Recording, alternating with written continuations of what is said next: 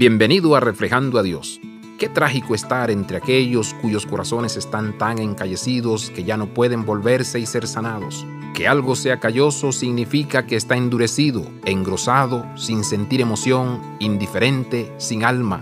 Un insensible se desarrolla a partir de la fricción o la irritación durante un largo periodo de tiempo.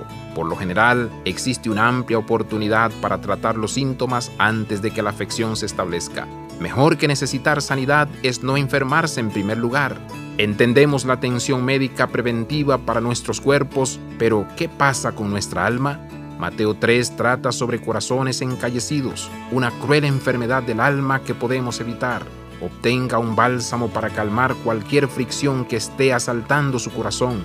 Busque consejo espiritual para lidiar con la irritación ahora antes de que se vuelva crítico. Jesús desea preservar su capacidad de volverse hacia Él para que Él pueda sanarlo.